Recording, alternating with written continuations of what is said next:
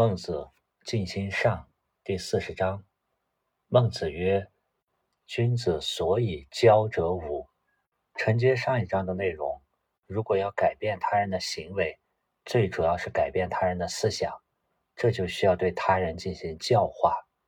这句话里的“君子”呢，我们可以理解为是有德行的人。君子之所以交的“之”字，可以理解为来。所以的“所”字，我们说过是伐木人。临时的居所，临时的小屋。这里的“所”可以理解为在。这里的“以”字呢，我们可以理解为凭借、借用什么方法。教者五的“教”字呢，是右边的人手拿着小棒来督促、教导那些学生们。教者五的“者”字，我们也说过，可以把“者”字的字形理解为很多人在一块儿利用一口大锅生火做饭。也可以把这个字看成大锅上升腾起了很多的蒸汽。者字一般形容是多，这里的者字呢，我们可以把它理解成方法。教者五就是教化的方法多达五种，也可以像者字在诸侯的诸、诸位的诸右边那样，把它理解为那一类人。教者五呢，就可以理解为教导的有五种人。第一种是有如时雨。化之者，这里的时雨并不是时时下雨的意思，它类似于在《梁惠王上》的第六章中，七八月之间旱，天气大旱的时候，则苗槁矣，苗都要枯黄了。这时候呢，天油然作云，沛然下雨，这样的雨呢，就叫时雨，它是在适当的时候来的适当的雨，就像我们所说的及时雨一样。君子交之有如时雨，形容是一种得机得势。他是在被教导者疑难未决的关键时候因机施教，同时他达到的效果呢，一个是化，一个是知。化字的字形是把右边头朝下的人呢，转化为左边头朝上人正常的站立姿势，它是一种完全的改变，本质上的转化。而知字呢？代表着从起点到达终点，去完成，去达到了目标。这种情形有如古人所说的成语“如沐春风”，也类似于佛祖拈花、迦叶微笑，相互之间是心与心的领会。用春雨化万物，润万物于无声，来比喻这种教化呢？它是发乎自然，它是一种有形加无形的感染。在不着痕迹之间产生影响，改变了一切。因为“时雨”这两个字有这样的特殊意境，所以后世也常常喜欢用“时雨”。比如魏晋时代陶渊明的《停云》的诗里就有“皑皑停云，蒙蒙时雨”。在近代，中国台湾作家琼瑶呢，他创作的长篇小说也叫做《烟雨蒙蒙》，这里面呢都有一种无形的韵味。这是从教育方法上来理解“有如时与化之者”这句话。我们如果把这句话当作是形容教育的对象呢？这种情况的人呢，就像要生长的草木或者播种的种子，人力已至而未能自化，他已经具备了那个因，但还缺少某种外源，不能自己转化。所少者雨露之滋耳。所缺少的呢，就是外界雨露给他一些滋润。即此时而雨之，则其化速矣。如果这时候有时雨加之他，那么他的转化呢就很迅速。这是朱熹朱子在《四书章句齐注》中所说的。对于这一类人呢，缺少的只是老师有如时雨般的助缘。我们再看第二类有成德者，从字面上理解。这是君子帮助被教化者成就其德性。德这个字在前面也多次出现过。从字形上呢，右边可以看作下面的心跟上面的眼一心一意合一，来行走在左边的路上。另外，德的解释是德者德也，它也是那个得到的德。德就可以理解为某个事物之所以为它的那个特征特质。另外，如果把更本质的道理解为本体，那么道生之德畜之的德呢，就是道的功用。本体道的外显，应用无染呢，就是德。在《孟子正义》的著书中，焦雄是这样说的：“有成德者，以其因固有之德。”对于成德的人呢，他内在有一个固有之德，通过师傅的教导呢，教而成之。比如说，这个人能仁而不能反，不能反求诸己，那么就教育他克己复礼。如果这个人能勇，不知道胆怯。那么就交之以他临事而惧，碰见事情呢要有畏惧心。如果受教者在君子教导下成为一个成德者，我们也可以理解为，那就是他身上的那个道得到了体现，能够做到不离自信，或者说在师傅的教化下明了了自信，实现了正命。我们再来看一下第三种有达才者。达才的达字呢，我们可以理解为顺畅、全面、通达。这个才字可以理解为通假那个人才的才。君子通过因材施教，去培养所教者通达的才能、才干。孟子正义著书里说，这一类弟子呢，是有才之具而不能用者。他身上有这种才干，但是没有发挥出来、体现出来。那师傅呢，就能教而达之者也。比如在《论语》里，子贡问孔子：“次也何如？”我是什么样的人才呢？子曰：“汝器也。”子贡接着问：“何器也？”孔子说：“胡连也。”就是那个宗庙里很贵重的器物，暗示子贡呢，在关键的时刻能够发挥关键性的作用。与成德者相比。达才者呢，更注重某一方面的具体功用。我们再来看第四种，就是更具体的去解答某一方面的问题了。有答问者，答这个字我们在前面出现过，它的下面合呢，就像一个容器的盖子和容器的身体正好汇合起来，而上面的竹字头呢，我们也可以理解为若和符节，它表达一种适当的、正确的去回答别人。而问这个字呢，是一个形声字，里面的口表意，表示是用嘴问；而问字外面的门呢，表声，同时它也兼着表意。张嘴发问呢，就如同开门一样。注意这里是把答搁在前面，问搁在后面。答可以理解为师傅是回答弟子的上一个问题，而接着的问呢，是弟子进一步紧接着追问。比如在《论语》里。孔子回答樊迟，或者在孟子里，孟子回答公孙丑、万章的问题，都是这种连续的问答、答问、回答。唐代韩愈在他的文章《师说》里曾经说过：“古之学者必有师，师者，所以传道授业解惑也。”对应到这里呢，第二类孟子所说的成德者，可以理解为传道，而达才者呢，即授业。答问者呢，即解惑。用现代的话来说呢，解惑类似于回答疑问，而授业呢，类似于培养才干、教导专业技能；传道呢，类似于传授人生智慧、生命真理等等。而圣贤们在答问之间呢，也往往带有达才、成德、识语之化的作用。比如印度的释迦牟尼。他对于答问者呢，就有四种答法。第一种是绝了答，这类似于现代考试的是非题，为提问的人呢做一个肯定的答复。第二种答法呢叫解义答，它是一种解释性的答复。孟子对于学生们的问题，很多都是用解义答的方式作答。第三种是反问答，就是以问题来答复问题。比如当弟子问。停电了，电梯用不了，怎样下楼呢？回答说：“你不能用脚走楼梯下去吗？”这样就可以训练受教者的思考能力。第四种呢是置答，置是搁置的置。所谓置答，就是把问题搁置，默然不语，不做口头答复，实际上是去逼发、启发那个提问者本有的智慧，或者是这个问题无从答、无法答。不该答，不便答，所以圣人亦有所不答。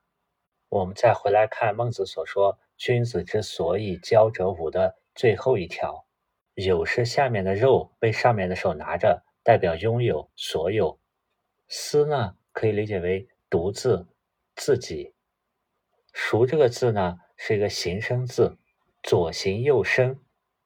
左边的三点水表示水很清澈，右边的“疏”表深，它的本意是清澈，引申为美好、善良。这里的“熟”呢，可以理解为善的意思。我们再来看“有私熟义者”的这个“义”字，当他读艾草的“艾”的时候呢，代表名词性的艾草；当他读“义”字的时候呢，代表动词性的治理。我们可以把“义”字看成下面的刀去割上面的草，代表一种治理、收获。如果从教化方法理解，第五种是一种间接的教化方法，它能够使被教化者。私下里得到获益，能够培养被教化者的善。如果从被教化者来理解呢？这种被教化者是受到君子们的学识风范的感化，从而成为他们的私塾弟子的。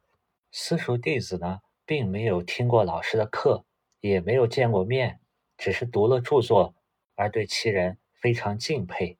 从这个君子的著作中呢，学到了学问。受益良多，并愿意秉承他的思想，于是就自己单方面私下里认这个君子为自己的师傅，从而称自己呢为某某人的私塾弟子。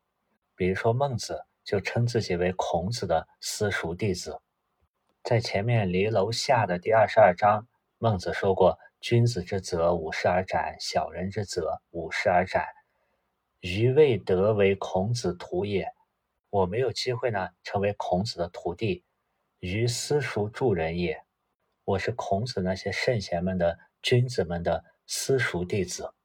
这五种呢，就是此五者，君子之所以教也。这就是五种君子的教化方法，或者是五种君子愿意教的人。从教化方法来说呢，每一类又有很多种具体的。比如说，对于有成德者这一类。又有若干具体的方法，就如同佛教所说，对应世人有八万四千成劳，那么就有八万四千种智慧去启发他。圣贤们呢，会根据每一个具体人的不同，去采用不同的方法，这也就是所谓的有教无类。我们有时候还可以听说，有人获得启发呢，是通过声闻；有人获得启发呢，是通过缘觉。声闻就是声音的声和听闻的闻，缘觉就是缘分的缘和觉悟的觉。所谓声闻，可以理解成就是通过听讲经说法，从文字上直接得到学习的那一类人。声闻者呢，他的优点是能从老师呢直接的获得教导，那么相应的缺点就有容易被误导。而所谓缘觉者呢，我们可以理解是靠自己的领悟。得到真理的人，他无师自通，善于自悟。这种人往往慧根很深，但缺点是呢，偏于觉，偏于领悟，少于习，在实践方面不深入。深闻者类似于教者五的前四者，而圆觉者呢，类似于私塾义者。孟子在这里列举了君子之所以教者五，言下之意呢，除了这五者。君子是不教的，比如说在后面的第四十三章，孟子对于滕庚所问呢就不答。这和禅宗的师傅选徒弟也类似。在佛教禅宗传道中呢，有四句话，头两句是“见与师齐，简师半德”，就是你的见解、你的慧根、智慧、能力，如果与师傅齐同、相平、相似。那么教出这样的徒弟呢，就是减师半德，相当于比师傅的德行还要减半。就好比老师一百分，教出来的徒弟呢只有五十分，为什么呢？老师起码比徒弟大一个一二十岁吧。等师傅教授你十年以后，老师的学问通过教学相长，也在增加，而你的天赋与老师相当。学习的时间呢，又及不上老师，那自然结果就是减师半德。后两句是见过于师，方堪传授。你的学问、见解、智慧超过老师了，那就是好学生，是老师要找的学生，是老师主动找来要教的学生。因此，有德行的老师，他是主动去找弟子，而不是弟子找老师。他要找那些见过于师的弟子，方堪传授，方可以把他的东西传授给他。这样的学生呢，他把所有的学问、经验都传授给学生，才有可能超过他。否则，学生消化不了，没有用。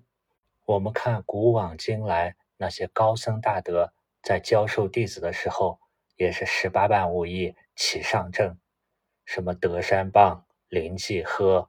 云蒙饼、赵州茶、棒喝机锋画头，师傅是用尽一切办法启发弟子的心智，但是每个弟子他们的根气心量却不一样。如果我们把师傅的教导比喻成雨水，当弟子开启了本性般若之智，能够静心之性以后，师傅教导的那些雨水就好像百川东到海，都汇入大海。合为一体。如果碰见那些心生不幸、小根之人呢，就如同草木那些根性小的物体一样，遇见大雨呢，希节自倒，自己就倒了，不能增长。因为对于小根之人，那些教导完全超越了他的认知，无法接受。所以在后面第四十一章，公孙丑问能不能把传道的那个道降低一些。第四十一章。公孙丑曰：“道则高矣，美矣，宜若登天然，似不可及也。道则高矣，美也，可以从字面上理解，道的确是高而美。另外，这个道则的则，我们讲过，它通过右边的刀在左边的顶上刻画一些铭文，来表示遵循的法则，或者是刻画太阳在四季的变化。”来显示天道的运行规律，因此这个则呢，代表在普遍性的道中所蕴含的那种形而上的法则规则，它们是非常玄妙的，体现出来一种高义美矣。但是呢，公孙丑说“一若登天然”，“一若”的一字下面这个切呢，它的字形可以理解为肉搁在砧板上，或者是祖先的牌位供奉在那里。放在哪里呢？放在上面那个宝盖头下面，代表放在家里。这就是一个事物该放在的合适的地方。弱的字形呢，像一个下面跪坐的女子，跪坐在那里梳理她的头发，代表一种顺从依从。一弱的感觉类似于顺应天道，永言配命，保持一种中庸的状态。公孙丑说：“这样很难，达不到。”就像登天那样难。登天的“登”字呢，上面是两个脚，人的两个脚正在顺着台阶往上走，而手里呢捧着豆状的容器，容器里放着祭祀的物品。捧着祭品上台阶呢，需要庄重稳定。我们再看“燃似不可及”的这个“燃”字，四点水呢代表火焰，下面熊熊的火焰炙烤着上面的肉和狗。火星四溅，这是一种很炙热，像事物燃烧般的感觉。四不可及的“四”字呢，它是个形声字，在篆体中呢，只有一个单人旁和旁边一个部首“乙”，本意是相似类似，后来又在最右边加了个人，它是用表示婴儿的这个“乙”呢，来表明婴儿和大人长得很相像。在约注中说：“人之相像者。”无欲子女之似父母，所以古人有不肖或者不似这种说法。此外，似也指似乎不可及的及字，我们说过，它的右下方是手来抓住左边的那个前面的人，表示及够得上。我们把这两句连起来，可以理解为：一若登天那样，就像登天那样难；然似不可及也。我们的心里呢，又很焦急。好像是怎么样也达不到。我们前面说过，公孙丑的思维模式偏于具体逻辑，他是一个左脑认知主导的人，所以他对这种抽象直觉性的东西呢，有一种一若登天、然似不可及的感觉，心里着急，但是又因为道的那种形而上的东西呢，是看不见、抓不着，甚至无法用言语表示的，因而他有这样的感叹。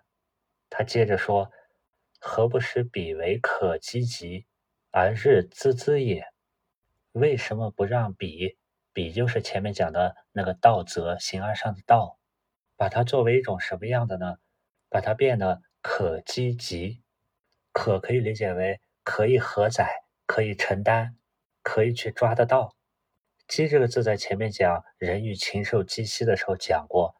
繁体字的“鸡”呢，下面的字形“人”和“葛”代表一种警戒，上面两个像丝线一般微小呢，代表那是很细微的征兆。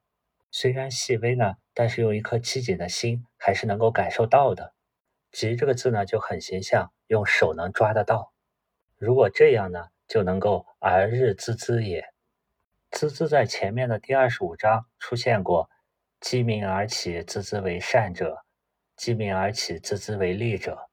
我们可以把第一个滋呢理解为滋生，滋生成什么样子呢？就像野草繁殖，像纺丝那样变得多。我们也可以把孜孜理解成努力追求，孜孜以求。总之，这样呢就能每天有所进步，有所增益。他是想用这种有形的。类似于草木繁殖、人丁繁殖这样看得到的，来去追求达到那个无形的道。前面我们说过，其实这两者呢，本身滋滋就是一个横向的维度，而普遍性的道那个形而上的呢，是个纵贯的维度。或者说，一旦使彼为可积极而日滋滋也，就仅仅是道的功用的体现了。而前面形容的那个道则高矣美矣呢，则是道的本体。对这种形而上的、抽象的、隐藏在功用现象背后的那个本体呢，大多数人对它是百姓日用而不知。无怪乎孔子也会叹息：“道之不行也，我知之矣；智者过之，愚者不及也。道之不明也，我之知矣；贤者过之，不肖者不及也。”人莫不饮食也，鲜能知味也。其实把一个事物分成急或者不急，能不能达到，只是一种横向上的视角。我们看一下，在《六祖坛经》中，慧能大师是怎么说的：“急与不急，凡夫见二。凡夫呢，认为急和不急，它是对立的两种；而智者了达，共性无二。智者能看到他们的共性。”他们共有的那个道，那个本体，无二之性，即是实性。实性者，处繁余而不减，在圣贤而不增；处烦恼而不乱，居禅定而不寂，不断不长，不来不去，不在中间及其内外，不生不灭，性相如如，常如不迁，名之曰道。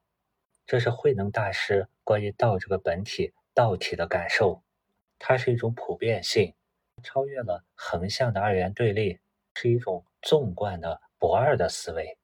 但估计孟子也知道，如果这一番话对公孙丑讲下去，就会如同倾盆大雨，把草木冲得东倒西歪。他呢，就举了日常的例子。孟子曰：“大将不畏拙功，改废神墨。”大将呢，可以理解为手艺高明的匠人。我们看一下“拙工”的“拙”字，“拙”是一个会意字，右边从“出”，“出”呢就是脚从洞穴的入口踏出，表示一种背离；左边从“手”，表示手艺。那么背离了做手工该做的规则，表示拙者呢经常背离要求，因此“拙”字就代表。手粗笨者呢，技巧不灵巧。改废神墨的这个“改”字呢，也是一个会意字。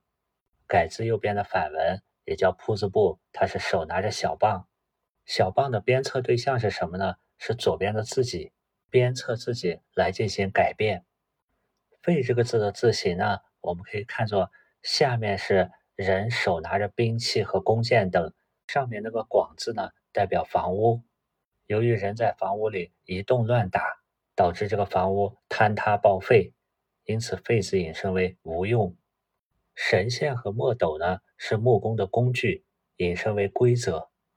这句话的意思可以理解为高明的匠师匠人，他不会因为那些手艺拙劣的木工就改变或废弃规矩。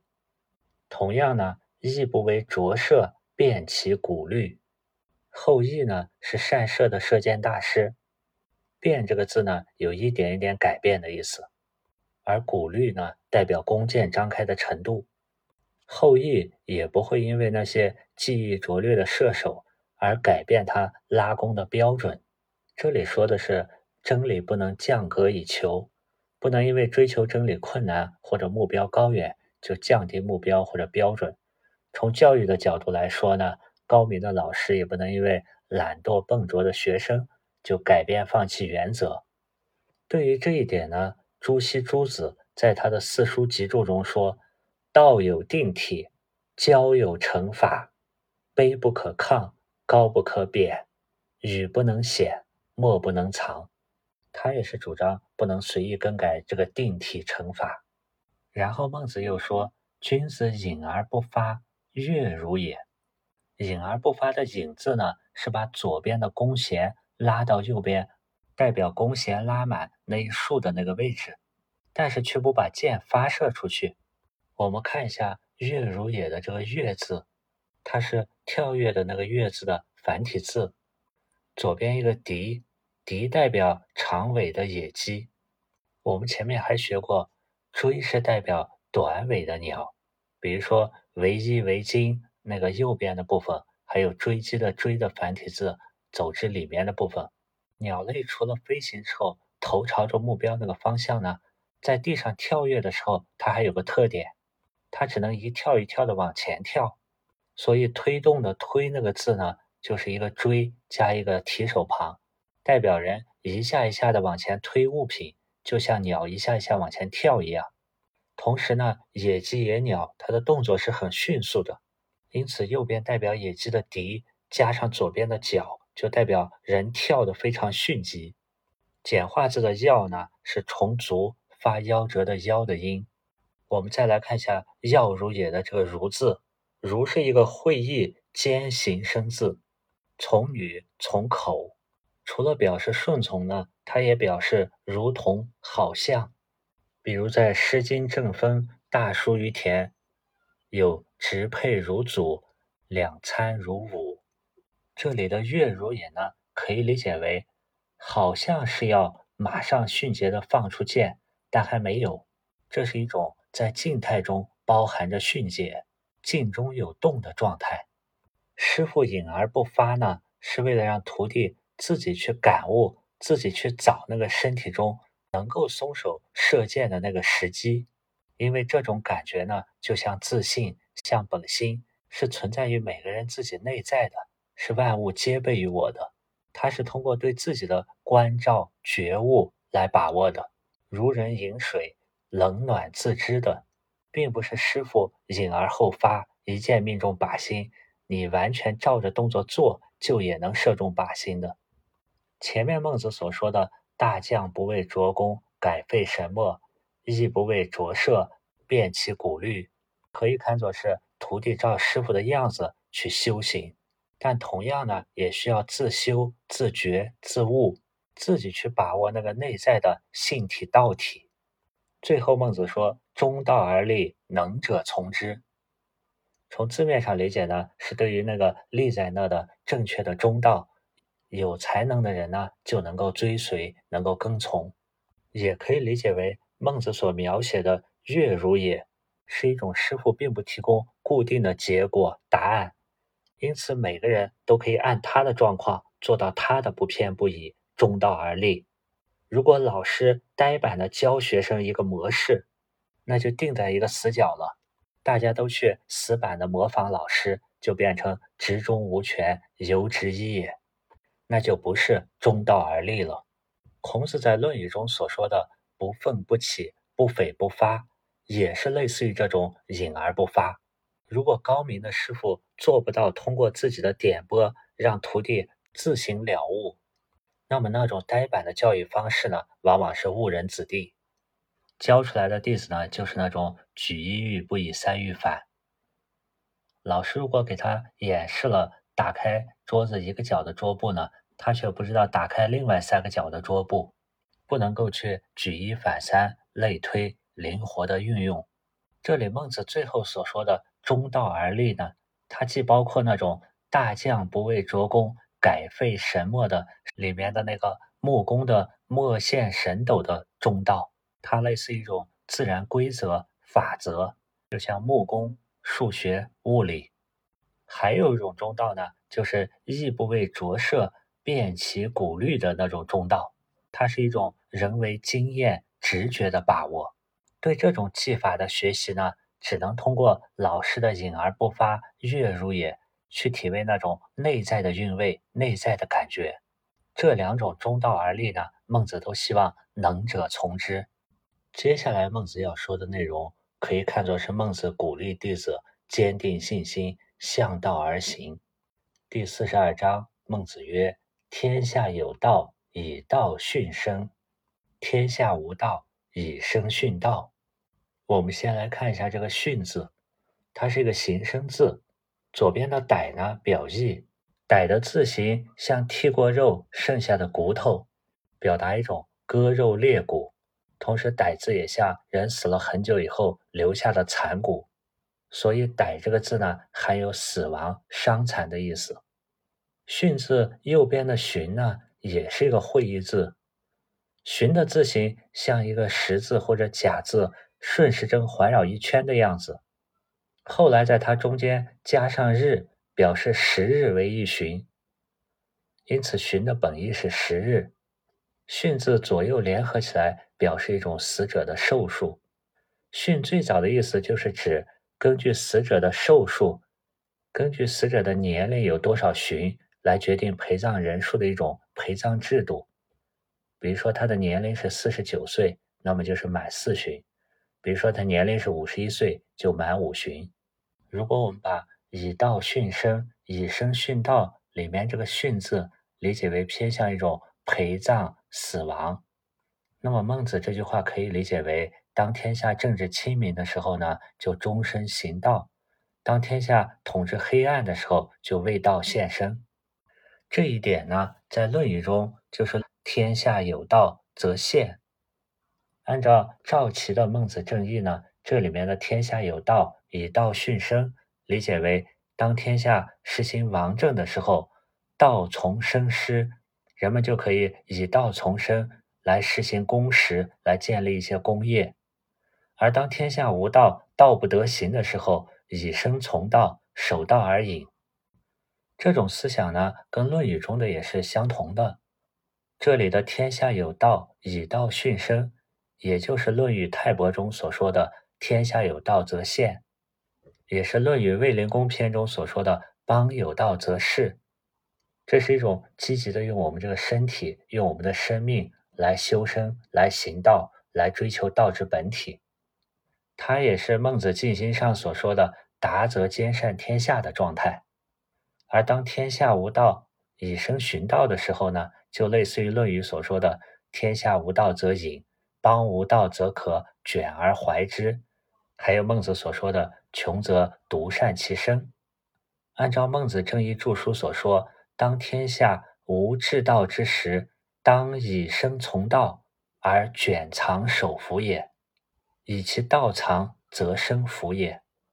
从某种程度上来说，无道则隐，邦无道卷而怀之，这种独善其身、退隐的状态呢，也可以说得上是一种以身殉道的表现。因为这样做是为了坚持秉承那个道，而舍弃了自身所谓的前程。再壮烈一些呢，就是舍弃生命，也就是《论语卫灵公》所说的“人人志士，无求生以害人，有杀生以成仁”。他为了心中的那个道义，能够做到杀生成仁。这也是孟子所说，在道的行为上去守约，遵循那个道，虽千万人吾往矣。由于在乱世之中，不仁不义的事情更多，这时候人面对的选择也就更多。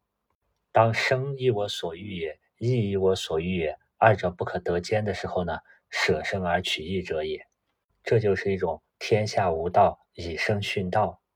另外，我们刚才在分析“殉”这个字的时候，它右边的“巽”字呢，也代表围绕着太阳进行转动这么一个意思。如果从这一方面去理解“殉”这个字呢，“殉”还有一种自然顺从的意思。在我们由生到死，围绕着死亡进行轮转的时候呢，如果命运把你安排在天下有道的时候，你就有一个好的环境可以去追求这个道，或者说追寻灵魂、精神、本性方面的东西。当能够明心见性，乃至于静心知性的时候呢，你就明了了那个道，那个真如本性是存在于我们身心之中的。我们可以让我们这个身体，让这一生都活在道的自然德性之中，在天下有道这么一个环境中，用自己的真如性来智慧的关照，与一切法呢不取不舍，即是见性成佛道，在自身上呢体现出了这个道，这也就是以道训生。反之，如果命运把你安排在了天下无道之中，那么这样的社会是变乱的，道德沦丧。文化坠落，可能连最基本的生存都得不到保障。这就是古人所谓的“倾巢之下，安有完卵”。世道已经让你没有办法去中流砥柱了。那么，一个选择就是避世、避地、避人，隐遁起来，去讲学传道，通过教育让道统薪火相传。也有可能是避无可避，也就杀生成人了。这种选择呢？也是体现了孟子所说的“至故死者非正命也”。他在天下无道的时候，还要做到妖兽不二，修身以四之，所以立命也。要想让自己这个生命不桎梏，做到正命，那么只有尽其道而死者，用这样的行为来坚守正命正道。我们在前面讲以身殉道的这个“殉”字时候讲过，“殉”字就好比。围绕着太阳旋转一样，在这种生死流转的过程中呢，以身殉道呢，是正好旋转到了死亡的那个地方，就有点像遭殃的那个殃字，央字的左边也是个代表死亡的歹，而右边的央字呢，是一个人站在门中央，左右会意起来就表示正好处在左边这个歹的死亡当中。我们接着看，最后孟子指出了一条。未闻以道训乎人者也。从字面上，这句话可以理解成没有听说过牺牲道来迎合那些俗人的，迎合那些违背道的人。这里面一方面的意思是真理不能降格以求，所以有杀身成仁，而不是以道寻乎人者。一旦妥协于世俗那些苟且呢，他也就已经不是君子所追寻的那个道了。这和前面第四十一章所说的。大将不为拙功，改废神墨；亦不为拙射，变其古律。它的含义呢是相似的。另一方面呢，它也说明了这个道的本体是不生不灭、永恒存在的。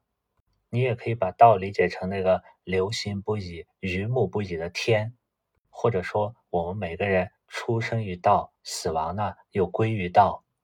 如果能够自见本性，即名丈夫。天人师佛，它是一种性在身心存的状态，也可以说做到了以道训生，在乱世中以身守道，杀生成人呢。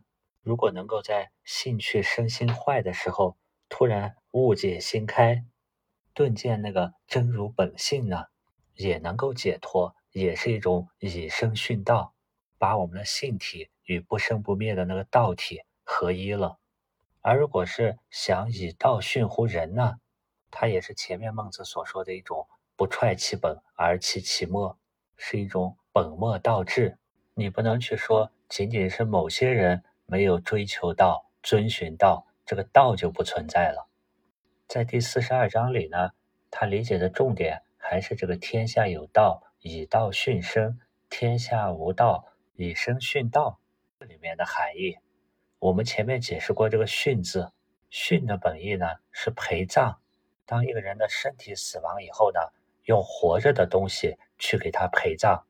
所以从这个角度上理解，天下有道，以道训生，也可以理解为当天下有道的时候，用这个恒久的、永恒追求的道去给这个身体陪葬。这也可以理解为，就是前面三十八章所说的“形色天性也”。这个人在他的身体，在他的形色中证到了那个道，那个天性。于是为圣人，然后可以见其行，就是做到了以身正道，自己这个生命身体去证得了道，这样当他死亡的时候，就能够做到以道训生。而当天下无道的时候呢，导致很多人为了生存就不去追求这个道了，那么他们那个操则存，舍则亡的本心呢，也就相当于失掉了。按照宋代二程所说的话。心要在腔子里，就是保有那个本心。那在乱世之中呢，很多人的心就不在那个腔子里了，人的那颗道心呢，也就被舍弃了。对这些人而言，他们的生命、他们的身体也就失去了道，他们也就相当于以身殉道了。相对于道而言呢，无论是这些没有得道人的身体生命，还是那些杀生已成人的身体生命。他们都是以身殉道了。对道而言呢，他们的身体生命像是一种献祭品、殉葬品。总体而言，对于中道而立、能够从者的人是少数。因为要想悟道得道，或者说识得自己的那个自信本心、明心见性，这都是个人对自己本性的一个觉悟、觉性，只能去感悟，只能去觉悟。而不能通过习、通过实践，从师傅的教习呢得到。师傅做的只是像君子隐而不发，月如也那样，引导你自己去觉悟。无论是怎么样技艺高超的师傅，他也只能教授徒弟以方法，而不能把他成熟的技巧、把他的经验感悟转移到徒弟身上。就如同后面孟子所说的：“子将《论语》，能与人规矩，不能使人巧。”孟子他们这些圣贤的师道呢，更注重于传道尽心之性，所以他们对徒弟、弟子、门人们的心性、德性有一定的要求。这就是后面的内容。更正一下，在四十一章读错的一个字。四十一章第二段中，“亦不为着色，辨其垢律”，这里这个“垢律”的“垢”字，我在前面读错了，读成“古”字。垢呢，指的是拉满弓，它通假那个能够、足够的那个够字。另外，够重也指弓箭能涉及的范围，所以够呢也比喻为牢笼、圈套。